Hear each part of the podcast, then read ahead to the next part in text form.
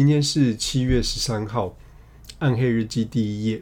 我是大志，欢迎来到好学生的暗黑日记。那今天是我们这一档 podcast 节目第一集的内容。第一集，我想跟大家聊一些比较入门，让大家去了解一下我们这档 podcast 节目到底想要做的内容是哪些。首先，我会先自我介绍一下，大概讲述我的背景，以及我为什么想要做这档 podcast 节目。那再来是我该怎么样去定义什么是好学生。那我还会去跟大家分享说，为什么我觉得好学生的日记是暗黑的呢？好。那就从自我介绍开始。我现在是二十五岁左右，那我刚加入职场大概两到三年的时间。那其实我离学生的生活并没有很远啊。我在大学时期，我修的是心理学。那心理学它是一门科学，它并不像一般大众常说的，就是我们可以读懂人心，我们可以很快的去了解你到底在想什么。其实我们做不太到的。那它就是用科学的方法去了解人类的发展或是人类的行为，心理学大概就是这样的东西。不过，心理学像是在大学的时候帮我开了一扇窗，因为它带给我很多不同的角度去看待每一件事情，包含说我现在的思维模式、我现在的好奇心、我现在的一些比较批判性的想法，都是透过学心理学而得到的。在上大学之前。我跟蛮多数的人一样，就是长辈说什么我们就做什么，老师说什么我们就做什么，大家在做的事情我们也跟着做，那就像是毕业了。那直到现在我已经二十五岁，然后我回头看自己的人生，其实我觉得在学生时代，我如果可以有一些时候去思考一下我面对的问题，或是我受到的一些规范或是期许的话，那也许我我的人生会很不一样。如果那时候可以对这些东西先有一些想法，去理理解它是怎么样形成的话，那我想我可以改变蛮多的。所以这是我想要做 podcast 节目的原因之一，跟大家分享一下我从现在这个年纪，说离学生生涯要远不远，要近也不近的，去跟大家聊聊，说我怎么样看待我们在学生时候会面对的一些事情。那再来是。我会怎么样去定义好学生呢？我觉得好学生定义上面，它会取决于说你今天不同角色，你对于好学生的定义可能就不太一样。举个例子来说，我有去咨询一下我朋友，那他是老师，大概我咨询了两三位老师，他们其实告诉我说，他们对于好学生的标准是说，你如果上课有给一些回馈，你如果让他们发现说你的成绩是不错的，或是你有花心思在成绩上面。在这门科目上面的话，他们会觉得你是好学生。但是如果今天是主科或是比较重要的科目的老师的话，其实他对你的成绩还是会有一定的要求，尤其是班导，因为班导他们可能会有升学的压力，他们可能会学校会给他们一些压力，说：“诶，你今年的你今年带的学生，他们的学车成绩、他们的会考成绩，怎么好像没有以前理想等等的？”他们会面临到这样子的压力。即便在老师之间，科任老师跟不是科任老师，他们对于好学生的定义也都不太一样。那接着是家长，其实家长我觉得对于好学生的定义有两种诶。第一种是以成绩作为一个判断的标准，就是说你今天什么事情都不要做，你就是好好去读书，把书念好，念到满足他们的期待的时候，你就是好学生。其实我们家也比较像是这种，在我国高中的时候，其实我爸妈最常对我说的一句话是。你现在就是把书读好，什么都不要去想。但这件事情其实从我现在来看，并没有这么合理。某种程度上，它扼杀了我很多可能性。这样子，但是我还要去收集到另外一些不一样的意见。那有些父母是希望他的小孩子可以去负责任，可以去探索自己喜欢的东西。如果他们有做到的话，那其实，在他们眼中，他们还是好学生。所以，其实就算是爸妈。可能会因为他们爸妈的教育程度，可能会因为爸妈对孩子的期许，甚至会因为你是不是家中唯一的小孩子，那他们对好学生的定义可能就会不一样。很多时候我都会觉得说，我爸妈把他们过去没有达成的东西投射到我身上，希望我去达成，然后他们把这些东西定义为是好学生的标准来测量我。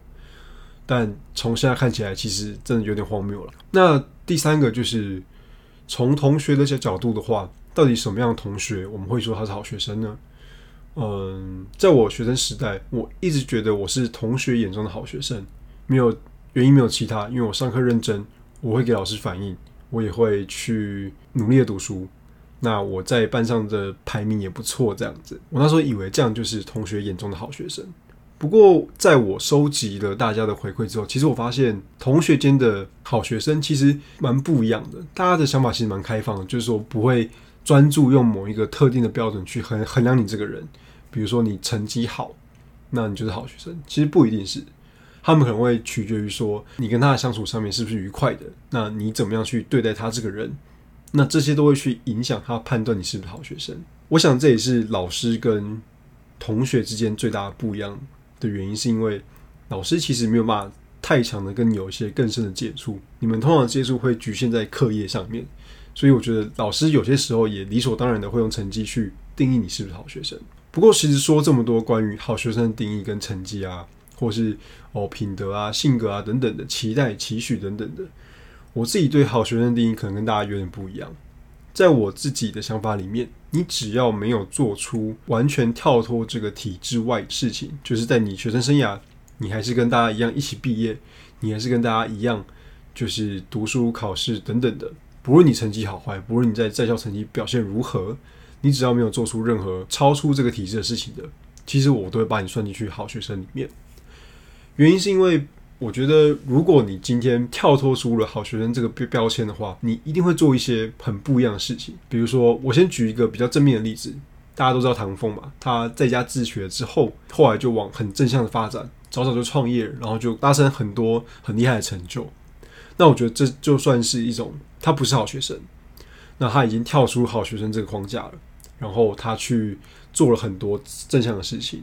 那反过来说，另外一种可能就会像是那种小混混啊，他们就翘课不读书，那他们也不在意成学校的一切，他们可能就在外面有一些他们自己的生活，他们也不算是一群好学生，因为他们打从心底已经不在意这个体制，或是他们根本就不在这个体制之内了。好，那大概这以上就是我对好学生的一些定义了。那为什么我觉得好学生日记会是暗黑的呢？或者说，为什么我要把我们 podcast 的节目取名为说好学生的？暗黑日记，原因是我很肯定的跟大家说，我在过高中生的时候，我是所有人眼中的好学生，我非常有老师缘，我非常有其他家长的缘分，他们都很喜欢我等等的。但其实我觉得我那时候并没有这么快乐，我觉得那时候有有很多其实我想要去质疑，但是又不太敢做的事情。所以说，我觉得当好学生是压力非常大的一件事情。我承受了非常多期许，我承受了非常多的规范等等的。那从我现在再回头看的话，有时候我会觉得那些都不必要。或者说，假设我将来有小孩子的话，其实我不会这样对他们，我可能会引导他们吧，就像是科学怎么样引导我去探索这个世界，我可能会用一样的方法去教我的小孩子。那这大概是我们好学生的定义。为什么好学生日记是暗黑的？那在未来的 podcast 节目里面，我们大概会找一些主题，然后去跟大家分享说我们对这些主题的看法。那切入点可能会有两个，第一个是从心理学的观点去切入，那第二个是会用社工的观点。我们会有另外一位副主持人叫 Lauren，他是社工系毕业的，那他会以社工角度去看待这件事情。那我们不太会像是你如果去听一般其他心理学啊，或是社工的 podcast。他们会同理啊，他们会想办法去理解你的情绪，让你会觉得比比较舒服一点。但我们其实没有想要做这件事情，我们想要做一些比较纯粹的批判，告诉大家说，其实我们就是对这些事情蛮不爽的，或者说觉得这些事情非常的鸟，怎么会发生在我们的学生时候呢？甚至我们在那时候还没有去质疑它等等的，我们可能会想要讨论这样子的事情。如果你跟我有一样的心情，或是你现在就是学生，遇到了差不多的事情的话，你很想要抒发，或是你想要跟听众分享的话。我们会在每一档节目跟节目的介绍下面都会放一个连接，那这个连接叫做举手发言，就像是每一个好学生要发言之前一定要举手。你点进去之后会是一个 Google 的表单，你可以在上面填写一些你你想告诉我们的故事，或是你想要分享给我们观众的故事。如果觉得评估后你的故事是可以的，那我们会做一集专辑来去朗读你的故事之外呢，我们也会跟你讨论一下你。遇到的情况，以及如果是我们的话，我们会怎么做？在那时候，那我希望透过这样子的一个讨论的方式，让大家比较可以常去思考，或是多接触比较不同方面的资讯，同时也是给我自己一个出口吧。就是我想要发泄一下，这算是我的发泄方式。就是